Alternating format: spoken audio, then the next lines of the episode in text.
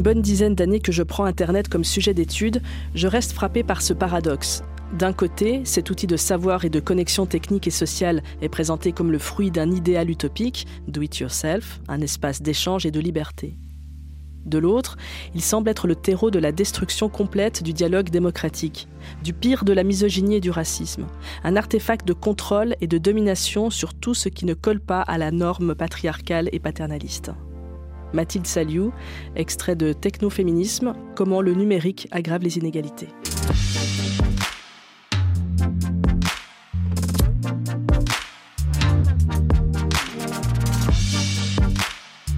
Question genre. Christine Gonzalez. Bonsoir Mathilde Saliou. Bonsoir Christine. Dans ce livre publié chez Grasset, Technoféminisme, vous commencez par écrire votre propre rapport au, au numérique. Et tout a commencé avec un Minitel, je crois. Oui, exactement. Un Minitel euh, qui était présent chez mes grands-parents. C'est en tout cas le dernier, euh, enfin le premier souvenir numérique que je, que je garde de ma jeunesse. Ce qui peut être un peu étrange étant donné que les Minitel sont désormais euh, bah, n'existent plus, quoi. On ne peut plus s'y connecter. Mais c'était un rappel assez joyeux, notamment parce que ça nous servait souvent à préparer des, des sorties à l'extérieur. Donc ça, c'est tout de suite lié à une idée d'exploration mhm. que je raconte un peu dans mon essai. Vous avez toujours été très intrigué, intrigué par les, les nouveautés technologiques. Vous êtes depuis toujours une geek, comme on dit. oui, quoique je suis toujours je suis toujours geek au sens où, j'ai toujours aimé creuser les questions et essayer de comprendre euh, euh, les choses les plus complexes en allant creuser et fouiller tout ce que je trouvais sur le sujet, ce auquel euh, Internet m'a beaucoup aidé. Après, je ne suis pas une geek au sens de d'autres pratiques très collées à cette image-là. Par exemple, je me suis mise aux jeux vidéo assez tard, finalement, mhm. comparé à, d'autres jeunes gens de ma génération, je pense. Mhm. Même si maintenant. Mais vous étiez sur Facebook en 2007, hein, déjà.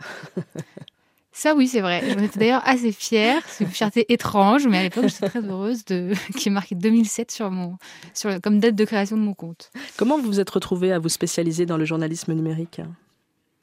Bah, justement parce que du coup, je me suis rendu compte assez vite que euh, cette matière numérique était très intéressante, à la fois en tant que support de plein de discussions et de questions sociales et politiques, et puis aussi en tant qu'industrie. Euh, en tant que journaliste, ça peut être intéressant de, euh, en tout cas c'est ce qu'on nous disait en école, de se spécialiser mhm. dans, des, dans des côtés euh, économiques notamment parce que il n'y a pas forcément beaucoup de gens qui le font et il se trouve que la matière tech et numérique c'est aussi plein plein plein d'enjeux économiques en plus de toutes ces questions sociales et politiques qui s'ajoutent dessus. Donc ça, je, me, je me suis lancée là-dedans avec très très grand intérêt et ça m'a permis de creuser plein de questions de, de toutes sortes, très différentes, des questions culturelles aussi parfois. Enfin, ça permet de toucher à plein de choses. Mhm. Et puis être né avant Internet, j'imagine que ça crée naturellement un recul euh, sur la matière. Bah oui et non, je suis vraiment la génération euh, de la génération pivot, puisque donc 2007 euh, quand j'ai Facebook, je suis en seconde, donc en fin de lycée, enfin en, en lycée. Vous avez 17 ans quoi en gros. Euh, j'en ai 15. J'en ai 15 et j'en ai 17 euh, quand je passe mon bac et que là je rejoins Twitter. Et ensuite, pendant mes années d'études, Twitter nous sert d'abord euh, pour des questions d'amitié et compagnie. Et en fait, assez vite, ça devient un, un support de travail puisque assez vite, je m'intéresse aux questions de journalisme et que je veux faire des études de journalisme. Et là, on touche tout de suite cette espèce d'ambivalence de plein d'outils numériques qui nous servent dans nos vies personnelles et en même temps qui, à moi, me servent beaucoup dans ma vie professionnelle que ce soit pour trouver des sujets, pour trouver des sources, pour mm. rencontrer des gens, euh, etc. Oh, dans les années 2000, c'était euh, euh, ça faisait rêver Internet. Enfin, comment dire? Il y, avait l'explosion de Google et d'Internet, l'arrivée des réseaux ensuite, Twitter, Facebook, etc. Et, cette industrie, elle faisait rêver. On imaginait des types en tongs qui menaient des révolutions pour le bien commun. Oui, c'était super rock'n'roll. Ça aussi, c'était une des, une des raisons pour lesquelles ça m'intéressait beaucoup. Euh, accessoirement, j'aime beaucoup la musique, par exemple. Donc, j'étais très intéressée par les contre-cultures musicales. Et en fait, je voyais un certain parallèle dans l'univers euh, tech et geek avec euh, les contre-cultures musicales. Mhm. Ce côté euh, casser les codes, ne pas respecter la norme, inventer des choses, faire œuvre de création vraiment dans, dans plein de sens différents. C'était absolument passionnant. Et ça le reste d'ailleurs, simplement, euh, simplement la tech a complètement quitté le, domaine de la contre-culture pour devenir quelque chose de bien plus euh, euh, général, mainstream. et c'est probablement pour ça, enfin ça explique probablement une bonne partie du paradoxe que j'explique en début de livre et que vous avez cité tout à l'heure. Mhm. Oui, ce paradoxe, on y reviendra amplement durant cette heure de rencontre et de discussion. Est-ce que, est -ce que le, depuis toujours, depuis le début d'Internet, enfin depuis le début d'Internet, le numérique traitait déjà de, de manière inégale les hommes et les femmes euh, c'est pas forcément qu'il les traitait différemment. Le numérique est donc euh, comme industrie et puis Internet comme euh, infrastructure, comme technologie, ça reste des outils sociaux par excellence puisque tout le monde les utilise, ça fait partie de la société, etc. Et donc dans les années 90, par exemple, l'informatique et Internet prennent de l'ampleur, mais tout le monde n'y accède pas tout de suite de la même manière. Et donc au début, assez vite, on voyait que c'était plutôt des hommes qui avaient accès aux ordinateurs, qui pouvaient découvrir les débuts d'Internet, etc.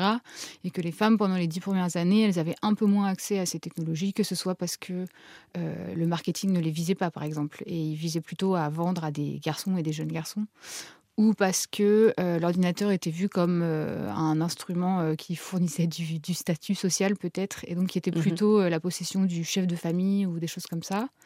Mais en fait, assez vite, en France, en Europe et dans les pays occidentaux, ça s'est lissé. Et donc aujourd'hui, très clairement, euh, hommes et femmes sont à peu près tous autant connectés, ont à peu près tous autant accès euh, aux réseaux sociaux et aux, principaux services que, que, tout le monde connaît. Euh, et pourtant. mais donc après. Et pourtant. voilà. En fait, le problème, c'est que même, donc ça, c'était un type d'inégalité à la base qui était dans l'accès, qui existe encore aujourd'hui, mais à l'échelle planétaire mhm. plutôt. Donc, par exemple, dans les pays en développement, les femmes continuent d'avoir moins accès aux technologies. Euh, en Europe et dans les pays occidentaux, on peut parler d'inégalité dans d'autres euh, sous-domaines. Donc, par exemple, même si nous sommes tous connectés et même si nous avons tous accès aux réseaux sociaux, par exemple, euh, eh bien, nous n'allons pas subir exactement le même traitement. Et par exemple, la cyberviolence, qui est un des problèmes de l'époque, avec la désinformation et d'autres choses comme ça, elle touche tout le monde, mais elle ne touche pas les hommes et les femmes de la même manière. Et spécifiquement, elle touche les femmes avec plus de violence, euh, plus rapidement quand on les agresse. C'est pas pour leur dire votre travail est nul, par exemple pour les journalistes. c'est pas pour leur dire votre travail euh, est nul et votre média est vendu à je sais pas qui. Mhm. C'est très très vite pour faire des, des, agressions sur le corps, des rabaissements liés à la sexualité, etc. Et mhm. en fait, le but derrière, c'est, euh, encore une fois, comme beaucoup de, de, schémas sexistes et misogynes, c'est de les faire taire, de les faire disparaître de cette espace public-là. Euh, voilà. il, y a, alors, il, y a la, il y a la cyberviolence. Là, c'est vraiment le, euh, le, point, le point extrême de ce que, de ce que le, numérique a de pire. Et il y a, il y a, mais il y a aussi, aussi euh, ça fait plus anecdotique comme ça, mais ça raconte beaucoup. J'ai appris en, en, vous lisant que, par exemple, les algorithmes de reconnaissance faciale des téléphones reconnaissent moins bien les visages de, de femmes que ceux d'hommes, par exemple. Et c'est ça. Il y a aussi dans la technique elle-même, parfois, il y a des, des inégalités qui existent, euh, qui existaient dans le monde social, on va dire, qui sont euh, encodées dans la machine. Donc là, depuis dix ans, euh, il y a un type de technologie qui fait des bons absolus dans, le, dans, le, monde scientifique, c'est l'apprentissage profond, ce qu'on appelle parfois par abus de langage intelligence artificielle. et cet apprentissage profond, il permet de faire des choses tellement folles, tellement chouettes, qu'on décide de l'appliquer très vite et de le mettre sur le marché économique et social. Sauf que euh, on n'a pas eu le temps de tellement se poser sur les, effets pervers qu'ils pouvaient avoir. Or, par exemple, dans les, les, cas des algorithmes de reconnaissance faciale, en 2018, il y a une chercheuse qui s'appelle Joy Boulamini qui a démontré que euh, les plus grands modèles qui existaient sur le marché étaient tous biaisés à peu près de la même euh, manière. C'est-à-dire que ces, ces, machines reconnaissaient mieux les hommes que les femmes et mieux les personnes à peau blanche que toutes les personnes à la peau non blanche. Et plus vous aviez la peau foncée, plus la machine avait l'air de... Enfin, les résultats qu'elle donnait, c'est comme si elle jouait à pile ou face pour euh, savoir si elle avait bien retrouvé la personne ou pas. Donc ça marchait très mal. Mhm. Euh, et les impacts que ça a, ça, peut paraître un peu éthérique quand je le raconte comme ça, mais en fait les impacts que ça a, c'est que ces technologies, elles sont intégrées dans des outils désormais courants. Donc par exemple, euh, si jamais vous utilisez la reconnaissance faciale pour déverrouiller votre téléphone, c'est une des applications de ces technos. Mhm. Ou quand euh, la police au Royaume-Uni ou aux États-Unis utilise des logiciels pour traiter les images qu'elle récupère en vidéosurveillance et essayer de comparer les visages qui ont été filmés ah avec ceux de leur base de données de gens qui ont été mis en garde à vue au moins une fois, et ben, elle utilise aussi des applications de ce type de technologie. Or, mhm. si elle fonctionne mal sur certains types de populations, bah, du côté économique, euh, vous aurez payé le même euh, téléphone que votre voisin, mais pour lui, ça fonctionnera mieux que pour mhm. vous si vous êtes une femme. Mhm. Et côté droit civique, euh, il est déjà arrivé à plusieurs reprises que des hommes noirs se retrouvent en garde à vue alors qu'ils n'avaient rien fait, parce que les policiers avaient suivi un peu trop bêtement, si je puis dire, enfin, et sans faire les mesures supplémentaires qu'ils auraient dû faire, les recommandations d'un logiciel basé sur un algorithme de reconnaissance faciale qui ne fonctionnait pas. Autre euh, exemple frappant, les algorithmes publicitaires. Je vous cite, il a été prouvé que chez LinkedIn et, Facebook, les offres pour des emplois à responsabilité étaient moins proposées aux femmes. Autre exemple encore, euh, euh, Wikipédia. Wikipédia, tout le monde l'utilise. et j'ai découvert en vous lisant les chiffres très parlants, 9% d'éditrices, 1% de non-binaires, ça laisse 90% d'hommes qui écrivent des contenus Wikipédia. quelles conséquences concrètes ça a, par exemple, cette inégalité de genre des contributeurs? Eh ben, ça participe à euh, euh, modeler la manière dont le contenu de Wikipédia est écrit et même euh, ce que c'est que ce contenu. Donc, par exemple, si, on se penche, si on se penche uniquement sur les biographies disponibles sur Wikipédia, eh ben, on constate aussi un déséquilibre de genre, puisque seulement 17% de ces biographies sont des biographies de femmes, alors que nous sommes 50, voire 52% de la population en France, je crois. enfin, on est 50, 51, 52% de la population, les femmes. donc, on a participé et on participe encore au monde mais très clairement, dans cette, ce vaste outil de production de savoir euh, qui est Wikipédia, euh, il y a un déséquilibre euh, au, profit de, au profit du genre masculin, ma foi. Les discriminations dans, dans le monde numérique, c'est les mêmes que dans notre société, au fond. C'est un miroir. Oui, en vrai, oui. mon essai vise à faire un peu de vulgarisation de, du monde numérique, mais c'est aussi un prétexte pour parler des inégalités au sens large et de la manière dont elles, euh, elles peuvent agir dans plein de, sphères de la société et, être en relation, mais aussi la manière dont on peut lutter contre, bien sûr. Mais cela représente une véritable menace pour la démocratie. Ça, c'est vraiment un, une question, enfin un point central de, votre livre. Euh, est-ce que vous pouvez euh, nous expliquer en quoi la, démocratie est menacée? Alors, il y a le chapitre des cyberviolences, déjà, qu'on a un tout petit peu abordé tout à l'heure ça fait très longtemps qu'on sait que ces cyberviolences ont un impact spécifique, euh, une dimension misogyne particulière. Pour autant, euh, personne n'a trop réagi pendant assez longtemps. Et même les plateformes ont été alertées dès très tôt dans leur existence du fait qu'elles pouvaient être retournées euh, aux dépens de certains utilisateurs et utilisatrices. Euh, mais pendant très longtemps, elles n'ont pas pris au sérieux ces, alertes. Et donc, par exemple, Twitter a été créé en 2006, mais son premier outil de modération n'a été mis en place que sept ans plus tard. Mhm. Est-ce que c'est normal quand on crée une plateforme sur laquelle on veut accueillir autant de monde que possible qu'on ne mette en place aucun, euh, aucune mesure de sécurité? Ça, c'est une, une, des questions que j'aimerais soulever. Euh, et en fait, comme ces plateformes ont aussi pris une dimension très importante dans les discours publics que l'on a, y compris les discours démocratiques, elles en font partie maintenant. Si euh, ce sont des espaces dans lesquels la violence est décuplée, bah, c'est pas un discours démocratique très fonctionnel et très productif, quoi.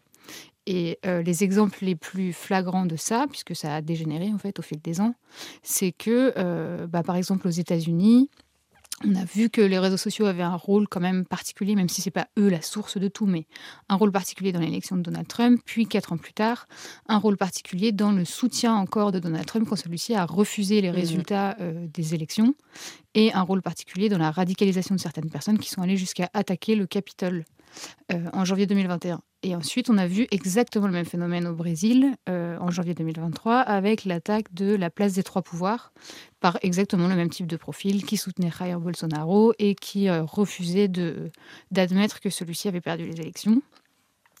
Euh, en fait, la cyberviolence sert aussi d'autres formes de radicalisation et des formes de radicalisation notamment politique, qui, mhm. qui menacent, qui menacent le, le, bien commun quoi, et le, oui, la démocratie, je pense. Puis un truc qui m'énerve aussi, c'est que j'ai l'impression que l'algorithme Netflix me connaît tellement bien, mais il veut pas se faire griller que des fois il fait semblant d'être débile pour me rassurer. Tu sais, il me pose des questions quand je me connecte. Thomas, avez-vous aimé Breaking Bad? Bah, je sais pas, j'ai regardé 5 saisons en 10 jours, à ton avis? Question genre. Thomas Wiesel au Couleur 3 Comedy Club. Le nerf de la guerre numérique, ce sont les algorithmes, Mathilde Saliou. J'ai appris en vous lisant que euh, Netflix adapte jusqu'aux vignettes des films euh, selon votre profil. Genre, pour un même film, si, si, si on est une femme euh, plutôt féministe, sur la vignette, on verra le portrait d'une héroïne. Si on est un homme, on verra des images d'explosion. oui, dingue. Oui je fais un. enfin, ça fait un petit bout de temps que je l'ai pas fait, mais il m'arrive parfois d'aller chez mon frère et de regarder son compte Netflix. et euh, certes, on ne partage pas tous les films qu'on regarde, mais il y en a qu'on partage et le, la différence est assez flagrante. Lui, il a plein d'images d'hommes aventuriers seuls qui sont en train de regarder dans le vague au loin.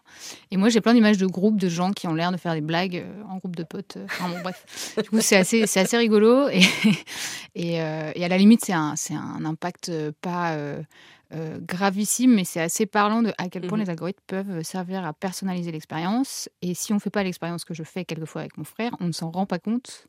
Donc on n'a pas forcément conscience de à quel point on est dans des expériences très personnalisées. Quoi. Oui, on se rend pas compte. Et je trouve que c'est euh, une équation parfaite pour parler d'algorithme. Euh, l'algorithme fait, euh, fait, en sorte que ce qu'on aime regarder nous est perpétuellement proposé, reproposé. On s'engouffre dans un monde qui dévore notre temps et notre cerveau sans qu'on s'en rende forcément compte.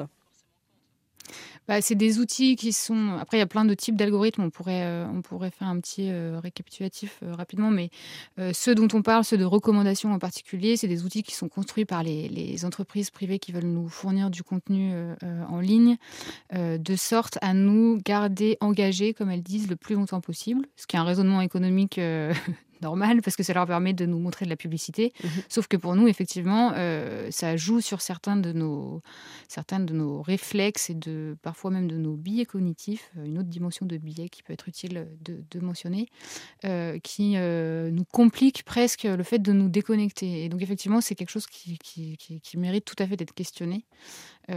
Parce que peut-être qu'on a autre chose à faire que regarder la cinquième saison de Breaking Bad d'affilée en moins de dix jours.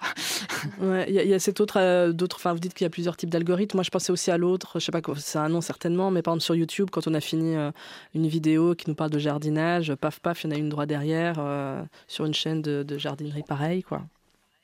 Alors là, c'est plus les dimensions de design de plateforme. Effectivement, la, différence peut être un peu floue. Euh, mais donc, ce dont on parle sur euh, YouTube, là, c'est l'autoplay. C'est le fait que ça se lance automatiquement, la vidéo suivante, ce qui arrive d'ailleurs aussi sur Netflix. Mhm. Euh, et ça, c'est pareil. C'est des, des, dispositifs qu'on aurait pu construire autrement et que de plus en plus, quand même, les plateformes nous laissent la possibilité d'aller changer le paramétrage, même s'il faut savoir où c'est, qu'il faut aller fouiller un petit peu. Mais ça a été construit comme ça, de sorte à nous garder connectés le plus longtemps possible. Euh, or, sur YouTube, un des problèmes que ça peut poser, c'est bien sûr pas le seul, et, c'est juste pour faire un petit peu mon rôle d'alerte. Euh, euh, on sait que l'algorithme de YouTube, il aime vraiment beaucoup les contenus un peu virulents et voire à tendance complotiste. Mhm. Donc, si vous le laissez en autoplay pendant suffisamment longtemps, il y a de fortes chances que vous tombiez à un moment ou un autre sur une vidéo un peu étrange. Mhm. Euh, et c'est une des raisons pour lesquelles ce, toutes ces questions de construction des plateformes numériques sur lesquelles euh, on se promène au quotidien, et aussi des algorithmes qui, eux, ont plus peut-être le rôle de, tri et de hiérarchisation des contenus qu'on va recevoir, euh, c'est des choses qui sont vraiment pas neutres et on peut tout mhm. interroger, et c'est même intéressant à faire parce que ça nous apprend autant de choses sur nous que sur le monde numérique en lui-même. Et puis aussi parce que ensuite, en tirant les fils, on, découvre plein d'enjeux politiques et sociaux évidemment. assez problématiques. Bah oui, évidemment, parce que puisque, puisque, puisque par exemple là, vous donnez euh, des exemples de sujets complotistes, on peut, on peut imaginer des sujets euh, masculinistes, fascistes, euh, enfin voilà. Donc quand on en regarde un, on est bombardé d'autres contenus du même style qui vous confortent dans, dans, vos opinions. Vous, vous pensez que par exemple, dans ce cas-là, les algorithmes ont un rôle à jouer dans la polarisation des opinions? C'est quelque chose qu'on ressent très fortement aujourd'hui? Alors oui, mais pas que pour le cas spécifique des réseaux sociaux, oui, mais pas que. Euh, ce qu'on ce qu'on oublie peut-être euh, un peu euh, parfois, c'est qu'en fait, on participe à l'algorithme sur les réseaux sociaux. Mmh en gros, sur les réseaux, la spécificité qu'il y a à la machine de tri, c'est que nous, humains, voyons les métriques, les, les nombres de likes, de retweets, de citations, par exemple, ou de commentaires sous une vidéo YouTube, qui peuvent pousser une vidéo ou un tweet vers le buzz, en gros. Et donc on participe à faire euh, monter la, chose si nous-mêmes on rajoute un commentaire, euh, un like, un retweet, etc.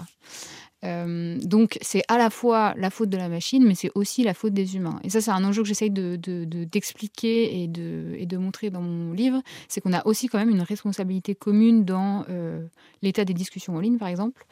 Euh, parce que si on se retenait de commenter mhm. rageusement mhm. dès qu'on a un coup de colère, et eh ben peut-être que ça ferait tourner un peu moins vite le contenu rageant, justement, et donc moins de gens le verraient. et, voilà. et pour YouTube, si on, si on reste là-dessus, un exemple exemple euh, assez frappant qui a été montré par le chercheur Guillaume Chalot, qui est un ancien de YouTube justement, c'est qu'il y a euh, dix fois plus de vidéos qui parlent de la théorie du de la Terre plate que de contenus qui parlent de la vérité scientifique, c'est-à-dire que la Terre est mm. ronde. Mm. Et pourquoi? Ce n'est pas du tout qu'il y, a 10 il y a 10 fois plus de gens qui croient à cette théorie que, plutôt qu'à la vérité scientifique. C'est juste que euh, ceux qui pensent que la Terre est plate sont très méfiants des médias traditionnels, passent beaucoup de temps sur YouTube. Donc potentiellement, il faut monter les, les, vues, les likes, les commentaires. Après, il y a mhm. peut-être d'autres gens aussi qui regardent, ne serait-ce que de manière euh, euh. ironique. Mhm, mhm. Du coup, la machine comprend que c'est un contenu intéressant qui garde les gens engagés, donc elle les pousse de plus en plus. Du coup, les créateurs de contenu voient que ces vidéos ont plus de chances d'être vues, donc eux-mêmes produisent du contenu. Et à la fin, ça fait un espèce de cercle, euh, bah, enfin, sans fin, euh, qui arrive à cette multiplication de, thèses euh, fausses parfois. Évidemment, le, le, numérique, et vous, et vous, et vous, vous, l'écrivez d'ailleurs, c'est pas, pas, c'est pas euh, binaire, c'est pas l'incarnation du mal, c'est beaucoup plus nuancé que ça. il y a eu des avancées phénoménales qui ont été possibles grâce au numérique. Le numérique, c'est aussi pour certaines femmes autant ça peut être une grande violence, mais ça peut être aussi une chance. Par exemple, c'est le numérique qui a, qui a permis l'ampleur du mouvement MeToo. Ouais, le numérique a eu un grand rôle à jouer euh, dans euh, la vague féministe à laquelle on assiste actuellement. Euh, déjà, avant même MeToo, ne serait-ce que par, cette architecture de base d'Internet, par exemple, qui, euh, comme pour plein d'autres sujets, a permis à des personnes intéressées par les questions d'égalité et de genre d'aller trouver de l'information de manière beaucoup plus simple que ce qui était envisageable avant. par exemple, se connecter à Wikipédia et ensuite aller chercher tous les liens sources et après on peut euh, se perdre dans des heures et des heures de réflexion. J'avoue, j'ai un peu fait ça. Euh, ça a permis aussi le partage et la, en expliquant aux autres. Par, exemple, il y a énormément de comptes euh, Instagram, euh, TikTok, etc., ou même YouTube qui vulgarisent des, des, des, théories féministes diverses et variées. Et en les expliquant aux autres, on touche plus de gens et puis soi-même on comprend mieux et on prend possession des concepts, etc. Et puis au moment de MeToo, ça a permis aussi cette dimension euh, internationale extrêmement forte et extrêmement rapide. Et ça a permis de créer plein de connexions, qui est l'usage même d'ailleurs, euh, enfin, les réseaux sociaux, quand ils expliquent pourquoi ils existent, en tout cas les, premiers Facebook, Twitter et compagnie, c'était euh, spécifiquement pour permettre de retrouver en ligne des gens qu'on aurait eu du potentiellement plus de mal à accéder euh, et à mhm. toucher hors ligne.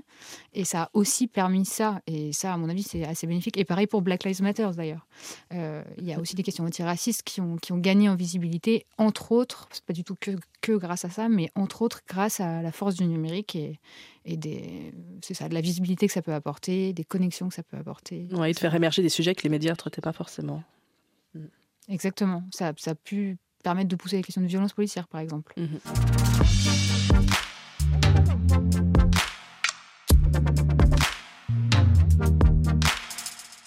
Question genre avec la journaliste Mathilde Saliou qui signe Technoféminisme aux éditions Grasset, un livre dans lequel on apprend euh, qu'il y a bien plus de femmes que l'on pense dans l'évolution du numérique. Il y a des inventrices, il y a aussi les travailleuses. J'aimerais qu'on commence par parler d'elles, les travailleuses du numérique, des femmes qu'on sous-payait et qu'on appelait les calculatrices. Oui, en fait, euh, euh, avant que l'informatique ressemble à l'informatique actuelle avec euh, des ordinateurs de taille relativement raisonnable, il y a eu des énormes machines dans lesquelles il fallait entrer pour leur donner les instructions qui permettraient de faire passer le courant électrique d'un point A à un point B pour réaliser les calculs qu'on voulait faire faire à la machine.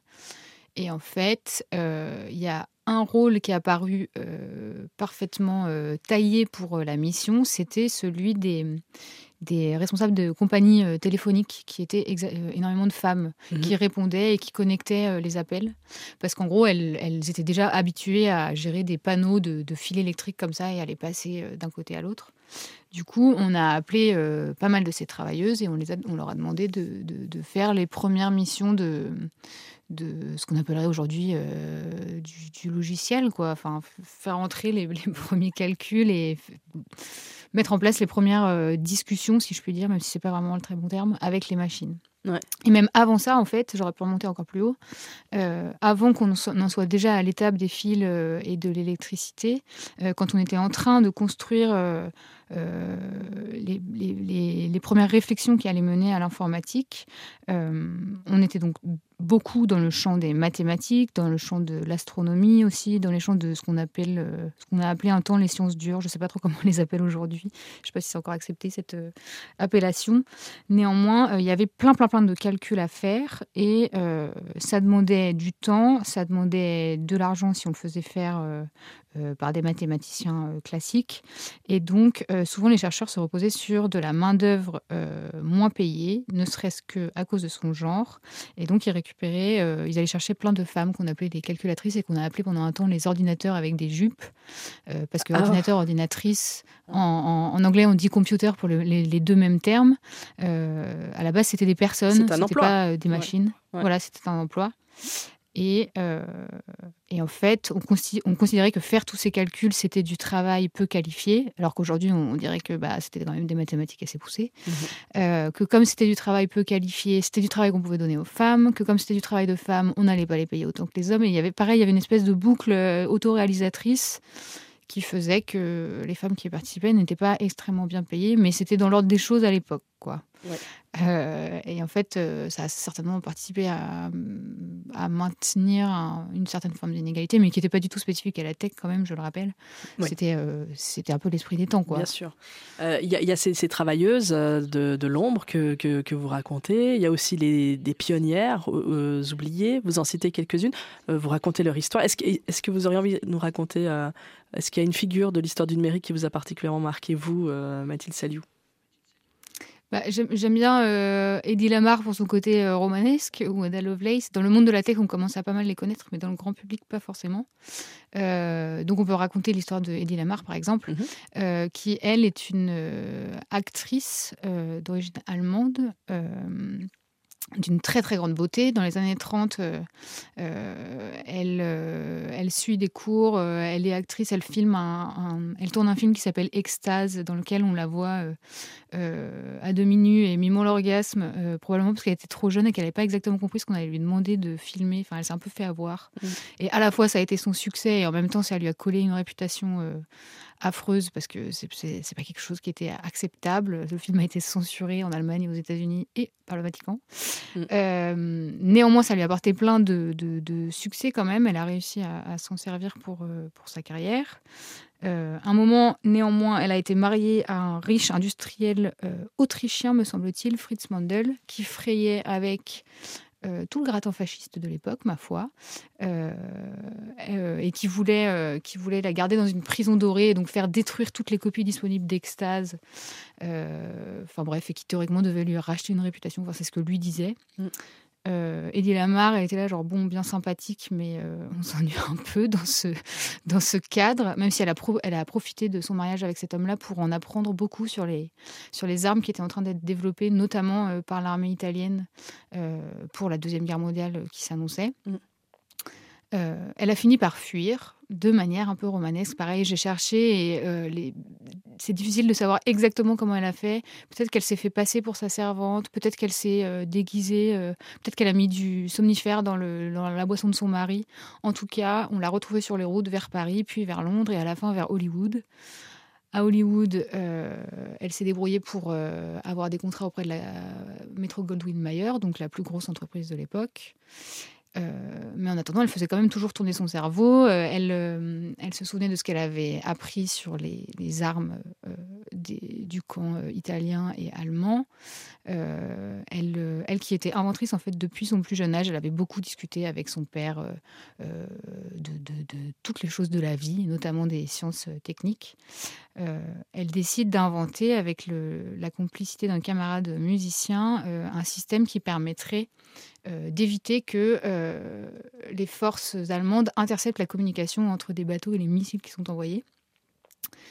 Elle dépose son brevet à l'armée. américaine qui lui rigole au nez. Vous êtes qui? Pourquoi vous? Qu'est-ce que c'est que ce brevet et tout? Et qui ne voit pas du tout l'intérêt de la chose.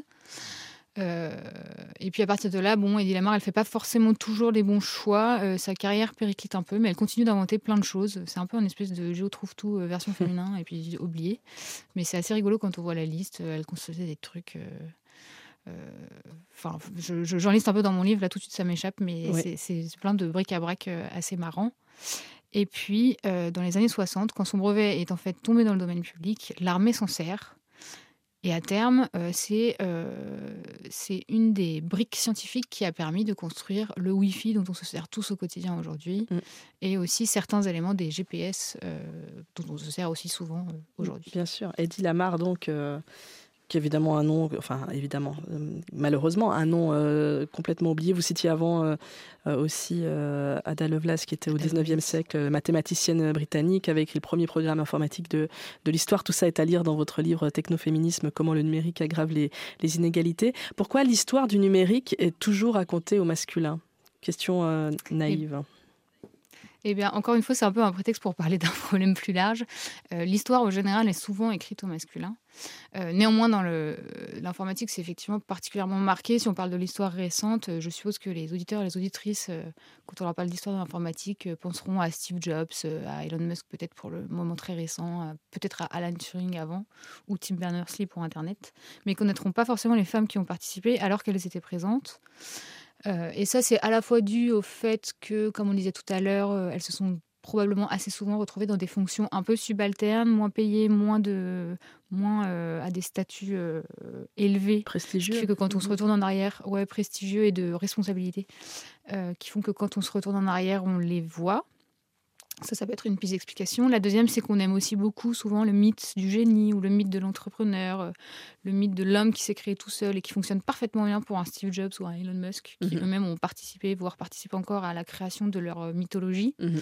Et sauf que quand on fait cette mythologie-là, on efface tous les gens qui, de fait, en fait, ont participé à les aider euh, dans leurs entreprises. Et souvent, dans ces gens oubliés, il y a des femmes. Euh, et puis il y a aussi euh, ce mythe de la femme empêchée qui euh, a longtemps habité l'histoire et qui fait qu'on se disait, bah, de toute façon, il n'y a pas de femme Enfin, les femmes n'ont jamais marqué l'histoire. Euh, à quoi ça sert de les chercher? Et du coup, en ne les cherchant pas, on ne participait pas à construire une histoire euh, plus égalitaire. Alors que depuis le début, il y a eu des femmes. Sinon, il y aurait, enfin, sinon on n'aurait pas eu de, descendance et nous ne serions pas là. Donc, les femmes ont forcément été là. Elles ont forcément joué des rôles. Simplement, euh, par défaut de recherche, on a longtemps oublié ce qu'elles avaient pu faire. Bah, je cite d'ailleurs un passage de votre livre qui, euh, qui appuie ce que vous venez de préciser, euh, c'est très éclairant. Tout en ligne est pensé via le prisme de ces constructeurs géniaux, des Bill Gates, des Jeff Bezos, des Steve Jobs. Tout en ligne est vu via le prisme d'hommes blancs et nerds qui ont abandonné Stanford ou Harvard en cours de route, comme le résume Melinda Gates. C'est extrêmement difficile pour les personnes qui ne leur ressemblent pas de lancer leurs propres entreprises, car au mieux, ils et elles ne sont pas prises au sérieux. Au pire, notamment quand ce sont des femmes, elles sont considérées comme de la chair fraîche. Et voilà, le problème, c'est qu'en fait, ces, inégalités dont on a parlé pour l'histoire continuent au temps présent, euh, pour plein de raisons, mais notamment, euh, pour citer qu'une qui explique ce que vous venez de citer, c'est que euh, quand il s'agit d'aller chercher des fonds en tant que start-up, notamment dans le monde numérique, on va voir le monde des capitaux risqueurs et des financiers. Or, ce monde-là n'est pas non plus très égalitaire. Et il a lui-même plein de réflexes, dont un principal qui consiste à donner beaucoup plus d'argent aux hommes qu'aux femmes. En France, les derniers chiffres qu'on a sont très récents, ça date de 2-3 semaines, je crois, euh, et montré qu'en 2022, 89% des fonds versés euh, par les, ce qu'on appelle les venture capitalistes euh, étaient allés à des projets portés uniquement par des hommes, et tout le reste était allé à des projets portés par des équipes mixtes ou par des équipes féminines. Et donc ça, ça participe pas à faire monter des projets tech potentiellement très innovants qui seraient portés par des femmes. Et donc, ça ne participe pas à faire émerger des figures qui pourraient euh, devenir reconnaissables, évidentes, euh, et participer à, l'image que tout le monde a de ce que c'est que le numérique, euh, et à le rendre plus diversifié, en fait. Et je parle des femmes, mais effectivement, ça marche avec les autres discriminations aussi.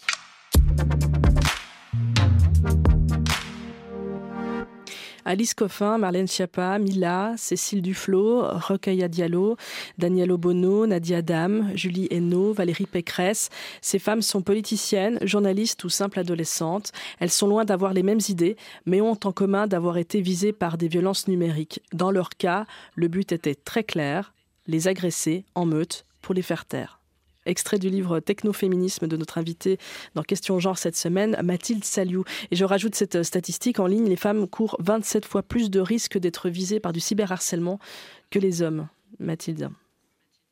Eh oui, désolée. Euh, malheureusement, en fait, alors il y a, deux, deux, enjeux là-dedans. Euh, le premier, c'est le cyberharcèlement euh, dans les espaces de, discussion publique dont on parlait un peu tout à l'heure, qui visent clairement, qui ont des visées politiques. Donc, par exemple, quand on vise Alice Coffin ou Valérie Pécresse et qu'on les insulte, encore une fois, en les ramenant à leur corps, à leur sexualité, à leur genre et pas du tout sur leur travail, mm. il y a une dimension de fait de sortir ces femmes de l'espace public et de l'espace politique. Mais si le chiffre euh, qui me semble est un chiffre de l'ONU que vous citiez tout à l'heure, euh, les 27 fois plus de risques euh, que les hommes de courir des cyberviolences est aussi élevé, c'est parce qu'il y a aussi plein d'autres types de violences qui est peut-être plus difficile de, de, constater, de, de, mm. de connaître. C'est par exemple dans le milieu scolaire, mais pas seulement, mais en fait, je parle du milieu scolaire parce que ça, ça, commence très tôt et chez les très jeunes. Il y a aussi des vagues de cyberharcèlement, il y a aussi des vagues de cyberharcèlement spécifiques qui consistent consiste à publier des photos à caractère sexuel sans le consentement de la victime. Mhm. Et ça, euh, c'est quelque chose que j'ai moins pu creuser dans le technoféminisme, mais j'ai fait une grosse enquête avec une camarade qui s'appelle Ingrid Bergo, euh, qui est parue euh, dans The Guardian et dans Slate il y a quelques mois, et dans lequel on montre qu'il y a une déconnexion complète entre les agresseurs qui donc partagent des images des victimes un peu par passe-temps, comme s'ils s'échangeaient des cartes Pokémon, nous ont dit plusieurs personnes, enfin sans sans, sans, réelle conscience, ou enfin certains doivent avoir conscience quand même du mal mm. qu'ils font, mais, mais sans réelle attention portée euh, à la violence que c'est pour la victime. Et en revanche, côté victime, qui sont très majoritairement des femmes, euh, les effets sont gravissimes et peuvent aller jusqu'au suicide de euh, jeunes filles. C'est arrivé à plusieurs reprises dans plusieurs pays d'Europe. donc il y a une espèce de déconnexion complète entre la violence, enfin ce qui se passe dans la, dans la tête et dans les motivations des, des agresseurs et ce qui se passe dans la tête des agressés. Euh, et enfin, ça fait partie de. Après, il y a aussi les, cyberviolences conjugales, par exemple. On parle de plus en plus de violences conjugales, notamment grâce à MeToo. Mais ce qu'il faut bien voir, c'est que désormais, ces violences ont pris un tour numérique aussi, et que par exemple, euh, le harcèlement euh, de, du conjoint violent, il peut aussi se perpétuer via SMS et appels permanents. Mmh. Mmh. Il peut aussi se perpétuer via récupération des, des, couples identifiés en mot de passe des réseaux sociaux, voire des comptes bancaires, voire des comptes pour les aides sociales, etc. Et dans ce cas la victime est vraiment mais complètement privée de d'action en fait parce que parce que du coup c'est une mainmise directe sur son pouvoir économique et son pouvoir de représentation en ligne et tout ça il y a plein de et puis il y a aussi euh, les inconnus qui stockent les femmes. Alors enfin il y a, il y a plein de mm. trucs euh, horribles qui existent malheureusement. Mm, mm. Et euh, je ne sais pas exactement comment ça se passe en Suisse, mais en France le problème c'est que quand on veut signaler ce type de violence, il y a un seul quasiment un seul guichet si je puis dire qui s'appelle Pharos et qui en fait est en charge de toute la criminalité numérique. Donc aussi des arnaques, des scams, des des, des, des cyberattaques de, de petits acteurs, etc. Donc en fait, souvent, euh, la cyberviolence arrive un peu en bas de, leur pile de choses à mm. faire. Euh, et puis par ailleurs, euh, tous ces problèmes-là se trouvent en fait au, croisement entre deux types de criminalité qui ne sont pas nécessairement prises au sérieux par la société, par manque de connaissances.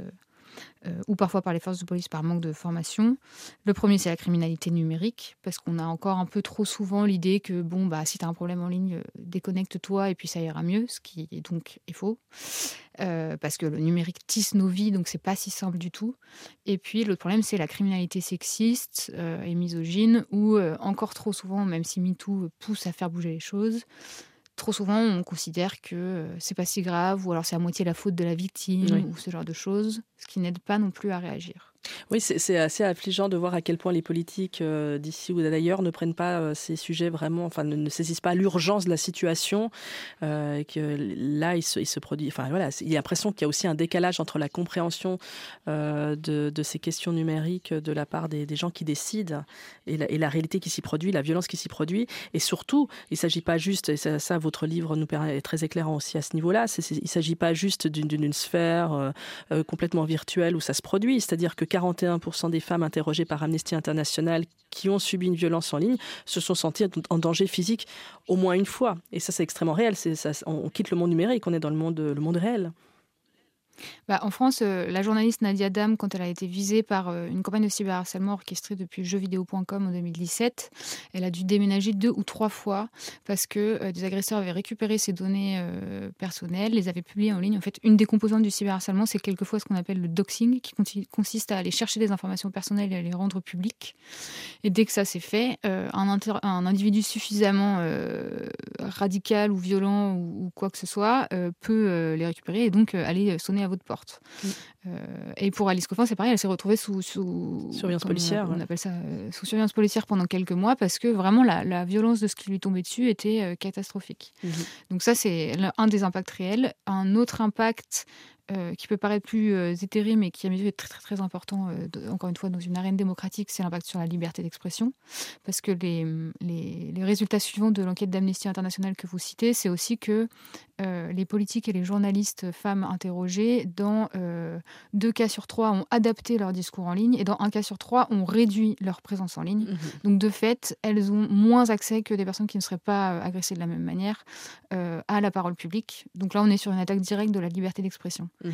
Et ça, c'est un truc important parce que euh, c'est pas du tout le seul à avoir ce discours-là, mais c'est le plus récent. Quand Elon Musk dit je reprends Twitter pour sauver la liberté d'expression, et que pour lui, sauver la liberté d'expression, ça veut dire enlever mesures de modération et permettre aux suprémacistes blancs, aux racistes extrémistes, aux misogynes extrémistes, euh, comme euh, l'influenceur Andrew Tate, qui est actuellement sous les verrous en Roumanie, de revenir sur son réseau en fait, ce qu'il veut pas voir ou ce dont il se fiche, je ne sais pas à quel niveau de cynisme il a en tête, c'est qu'il est en train d'agresser la liberté d'expression d'autres personnes qui seront celles qui sont visées par la violence des personnes à euh, il a, auxquelles il a permis de revenir. Et donc souvent, ces personnes, ce sont des personnes issues de toutes sortes de minorités, des femmes, des personnes euh, non blanches, des personnes LGBT, etc. Mmh je pense qu'il faut qu'on parle des masculinistes parce que c'est important de mettre aussi des mots sur certains euh, je sais pas, je sais pas, j'ai envie de dire haters, trolls, mais je sais même pas comment les appeler, groupes, voilà, euh, des masculinistes qui sont extrêmement organisés.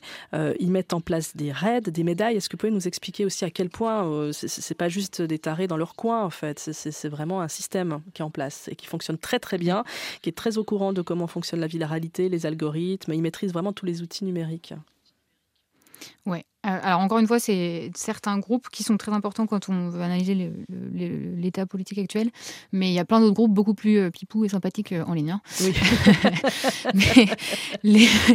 mais, néanmoins, les masculinistes, c'est quand même un sujet assez important parce que justement, eux, donc c'est toutes sortes de groupes, il y a plein de variations. Il y a les incels qui se proclament célibataires involontaires et qui estiment que les femmes leur doivent des relations sexuelles. Donc on est dans une vision très hétérocentrée, très, très patriarcale de la vie. Il y a des masculinistes qui disent qu'ils refusent toute sexualité parce que vraiment les femmes sont horribles. Euh, il y a plein de variations. Mais ce sur quoi ils se, ils se regroupent, c'est la misogynie et la détestation des femmes aussi paradoxal que ce soit, il y a quelquefois des femmes dans ces groupes-là, quand même, il faut le savoir. Mhm. Euh, et donc, il tourne autour de cette question de misogynie, euh, détestation des femmes. Et euh, comme, euh, comme on le dit depuis tout à l'heure, pendant très longtemps, la misogynie, ça n'a pas tellement été vu comme un truc suffisamment grave pour qu'on prenne des mesures. Ils ont pu, depuis 10-20 ans, se réunir en ligne, créer des forums, créer des espaces de discussion, s'organiser. il y en a différentes variantes dans plein de pays. Euh, donc nous, en France, on sait que dans certaines sous-pages de jeuxvideo.com, euh, il y en a qui se réunissent par là. Mhm. Aux États-Unis, euh, on savait autour de 2016 qu'il y en avait pas mal sur certains sous-forums de Reddit et aussi sur des trucs encore un peu plus compliqués d'accès pour le grand public, genre 4chan ou 8chan, qui sont aussi des, sites recueillant des forums avec quasiment pas de, de règles de modération. Et en fait, alors à la base, ils s'organisent ils discutent entre eux, ils s'emmènent les uns les autres dans leur détestation des femmes, très bien, tant qu'ils restent dans leur coin, euh, j'ai envie de dire, euh, enfin, c'est pas bien, mais, mais tant qu'ils restaient dans leur coin, en fait, c'était pas trop grave. Mhm. Euh, parce qu'il y a des, enfin, j'imagine qu'il y a des gens qui ont des idées extrêmes un peu partout dans le monde. le problème, c'est que Internet leur a permis de se réunir dans une ampleur qu'on n'avait jamais vue jusque-là. Euh, voire de s'organiser, et qu'ils ont plusieurs fois euh, lancé des campagnes de cyberharcèlement euh, d'une violence assez rare. la première qui a permis aux journalistes de, de capter qu'il y avait un problème quand même, c'était aux États-Unis le Gamergate. Donc on était dans le monde du jeu vidéo, auquel ils sont parfois liés, mais c'est n'est mhm. pas nécessairement la faute de l'industrie du jeu vidéo non plus, où ils sont tombés sur une, une développeuse de jeux vidéo et plusieurs de ses soutiens qui étaient des féministes, avec une violence mais vraiment terrible quoi. Euh, et, plein de, journalistes qui couvraient l'affaire euh, eux-mêmes euh, sont étaient, effarés de voir l'ampleur de, bah, des insultes, du déferlement permanent. En fait, c'est vraiment des vagues énormes qui vous tombent dessus et ça, ça bloque vos réseaux sociaux tellement vous recevez de notifications. ça sape votre santé mentale parce que clairement, c'est que des contenus horribles. Potentiellement, il y a du doxing, comme j'expliquais tout à l'heure, donc votre vie physique est mise en danger aussi. Et puis deux ans plus tard, on s'est rendu compte que ces mêmes personnes avaient souvent euh, changé de photo de profil, mis euh, une petite grenouille verte qu'on appelait Pépé the Frog, c'est ce qu'on appelle un mème, une blague récurrente sur Internet, euh, en guise de photo de profil. Et en fait, ils étaient beaucoup devenus des supporters acharnés de Donald Trump, mm. parce que ce que les analystes politiques, à la fois de questions politiques et de questions numériques, constatent de plus en plus, c'est que la misogynie c'est pas la seule raison, mais c'est notamment un très bon vecteur pour emmener les gens vers d'autres types de radicalité. Mhm. Donc potentiellement vers. Euh, c'est concernant, c'est ça. Oui, c'est ça. ça marche bien. C'est une bonne porte d'entrée. Bah, c'est notamment une bonne porte d'entrée parce que c'est pas pris au sérieux justement par le reste de la société. On se dit bon, c'est pas grave. Euh, mais en fait, assez vite de la misogynie, on peut aussi partir vers le racisme, vers euh, les questions homophobes, etc., qui elles sont quand même condamnées a priori un peu plus durement par les lois, même si on peut en débattre selon les pays. Mhm. Et aussi, du coup, ça peut à terme emmener assez facilement vers l'extrême droite, ou vers les nouvelles extrêmes droites en tout cas. Et c'est un peu ce qui s'est passé aux États-Unis euh, euh, autour de Donald Trump. Euh, c'est encore ce qui se passe aujourd'hui enfin, dans d'autres sphères et dans d'autres pays du monde. En fait, les masculinistes, ils participent à, pousser des idées, des idées conservatrices réactionnaires, ne serait-ce que parce que leur vision du monde, en fait, elle est conservatrice et réactionnaire aussi. Mmh, mmh. et en fait, on s'en rend pas forcément compte en tant que grand public parce qu'ils peuvent agir sur des choses euh, qui ont euh, des, euh, une image de pas très importante, par exemple. Et donc le dernier cas en date assez marquant, c'était l'affaire autour de Johnny Depp et Amber Heard. Oui. Il y a eu un très bon documentaire en France, sur France 5 sur cette question qui, qui, est intéressant de voir si jamais ça vous intéresse. Passionnant. Euh, où en gros, euh, donc il y a eu deux procès dans cette affaire, un à Londres, un aux États-Unis. Celui de Londres a, conclu que Johnny Depp était coupable de 12 des 14 faits de violence dont l'accusée Amber Heard, l'actrice Amber Heard.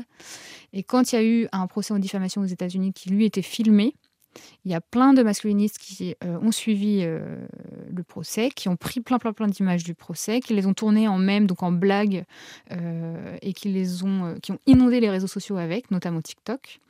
Et en fait, on les a vus créer de la fausse information en direct live, puisqu'ils se sont mis à dire que Johnny Depp avait été innocenté de 12 des 14 faits euh, de violence dont l'accusé Amber Heard, ce qui est littéralement l'inverse de la réalité. Mhm. Et en même temps, euh, derrière, il faisait passer euh, des messages assez classiques de la misogynie, mais vraiment très violents, je pense, si jamais on se met dans les bottes de Amber Heard, sur le fait que les femmes sont instables, elles ne savent pas ce qu'elles veulent, c'est elles qui sont violentes, c'est des fausses accusations, c'est des hystériques, etc., etc., Et ça a marché, ça a très bien et ça a marché parce que si jamais il y a suffisamment de contenu numérique et que les gens autour euh, ne, savent pas ce qui se trame, ce qui peut être très facile en fait, euh, c'est rare qu'on sache exactement d'où viennent les infos qui nous tombent dessus. À la fin, il y a des gens qui, sont, qui se sont euh, pris au jeu et qui ont participé au buzz sur l'affaire, probablement sans, sans nécessairement penser à mal, sauf que du coup, ça a pris une ampleur mais, mais dingue quoi. Enfin, vraiment, ça a inondé TikTok pendant des jours et des jours et des mm. jours. On ne pouvait plus voir autre chose que ce sujet. Mm. et en fait, derrière, ça véhicule des images, enfin des idées assez rétrograde. Quoi. Donc, euh, donc ça participe à ne pas euh, assainir la discussion publique, encore une fois. C'est déjà la fin de cette émission. Merci euh, Mathilde Saliou. Je rappelle que vous signez Technoféminisme, comment le numérique aggrave les inégalités. C'est publié chez Grasset. Au revoir Mathilde Saliou, merci. Au revoir, merci beaucoup. C'était Question Genre qui débute sur les plateformes d'écoute. Donc, euh, pour se faire une petite place dans ce vaste monde numérique, vous l'avez compris, si ça vous a plu, n'hésitez pas à en parler autour de vous, à vous abonner, à mettre des étoiles, à commenter. Ça fait toujours plaisir. Au prochain épisode, on vous parlera de maternité, de féminisme avec René Grezard. Merci de nous avoir écoutés et à bientôt.